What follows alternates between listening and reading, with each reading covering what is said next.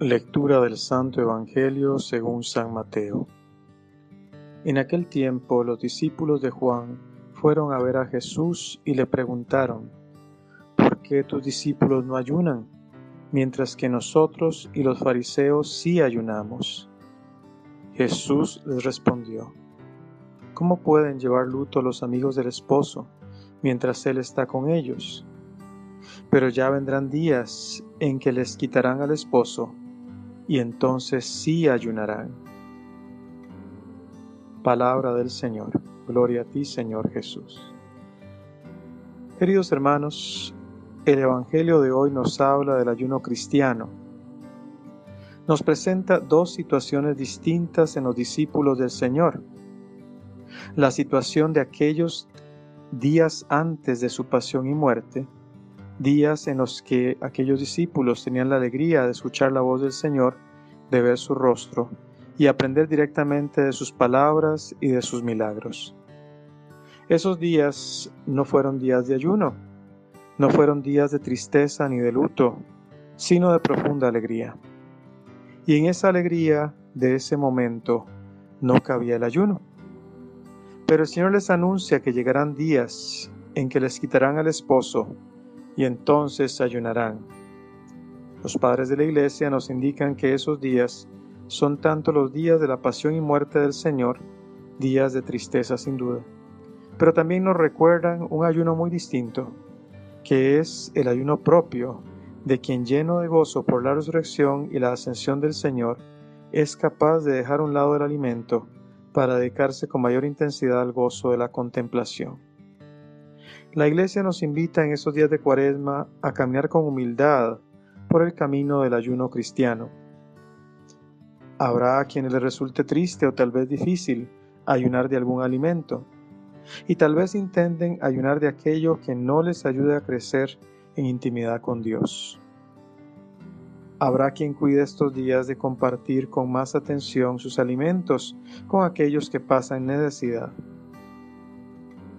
Habrá otros que tal vez hayan encontrado el consuelo de comer lo necesario por amor a Dios, de vivir más unidos a la oración con Cristo en el desierto, tener hambre de Cristo en la Eucaristía, hambre de atender a los sufrimientos del prójimo, hambre que solo Dios puede saciar en quien ayuna por amor a Dios y no meramente por una formalidad. Queridos hermanos, sea cual sea nuestro estado en este momento, Cuidemos el ayuno y la penitencia de este tiempo especial. Busquemos el sentido cristiano de nuestra cuaresma para que podamos prepararnos para los misterios de la Semana Santa que se aproxima y que nuestra alegría en la resurrección sea completa. Que así sea. Hermanas y hermanos, en este viernes de ceniza, ayuno es la palabra central de la palabra de Dios. El ayuno es uno de los medios especiales junto con la oración y las obras de caridad que nos pueden ayudar a la conversión del corazón en esta cuaresma que acabamos de comenzar. En la primera lectura, el profeta Isaías denuncia enérgicamente con qué hipocresía el pueblo está ejerciendo la práctica del ayuno, pues lo llevan a cabo con meros formalismos exteriores vacíos de sentido y de verdadero espíritu de piedad. Es claro que toda práctica de penitencia debe tener como fin la caridad, el amor al prójimo. Esto es lo que realmente agrada a Dios, que amemos a nuestros hermanos.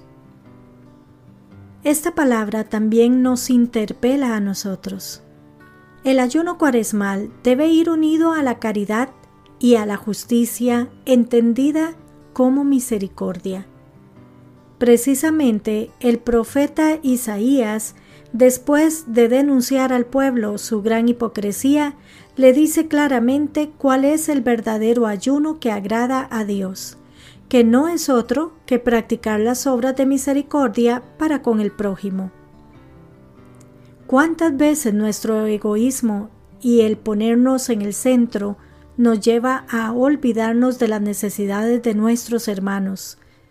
De nada sirve imponerse privaciones corporales si después somos incapaces de renunciar a nuestros propios intereses en favor de los demás. Como bien refleja esta lectura, el camino de la cuaresma es doble, con Dios y con el prójimo. Nuestra conversión interior se notará no en nuestras palabras o ritos externos, sino en nuestras obras. Muchas normas, hasta 613, prescribía la ley judía a sus creyentes, entre otras el ayuno, como acabamos de ver en la primera lectura de Isaías. Nosotros, los cristianos, tenemos los diez mandamientos de la ley de Dios y los cinco de la Iglesia, más unas cuantas normas más, como el ayuno cuaresmal. Jesús resume todo lo que nos manda en el amor a Dios y al prójimo, por lo que el criterio del actuar cristiano es bien claro. Todo lo que favorezca amar a Dios y al prójimo será bueno, será cristiano. Todo lo que vaya en contra del amor a Dios y al prójimo será malo, no será cristiano. No se trata de relativizar el ayuno o restarle valor. Se trata de darle sentido desde el auténtico amor a Dios y al prójimo. En tiempos de Jesús, el ayuno estaba centrado en la comida, escasa en general.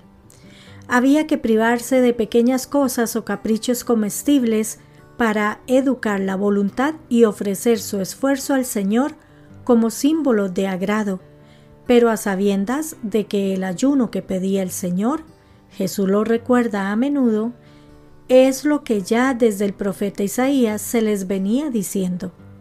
Todo aquello que supusiera una relación más sincera, justa, pacífica y cordial con los demás. ¿Cuáles serían en la actualidad nuestros ayunos necesarios?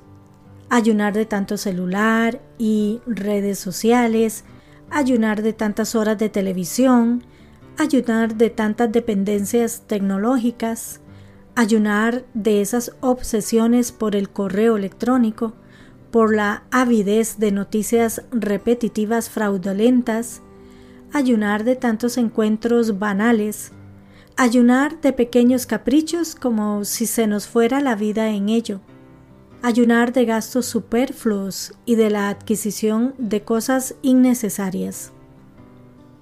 No ayunar de generosidad con los demás, no ayunar de ratos dedicados a la oración o lectura meditativa, no ayunar de visitar a alguien que vive en soledad, no ayunar de compartir bienes y limosnas en silencio que ayuden a otros, no ayunar de una cara más alegre y unas actitudes más esperanzadas y optimistas, no ayunar de buscar momentos de silencio y paz redundará en beneficio de los más cercanos. No ayunar en los deseos de búsqueda y encuentro con Dios. No ayunar del pan de la Eucaristía.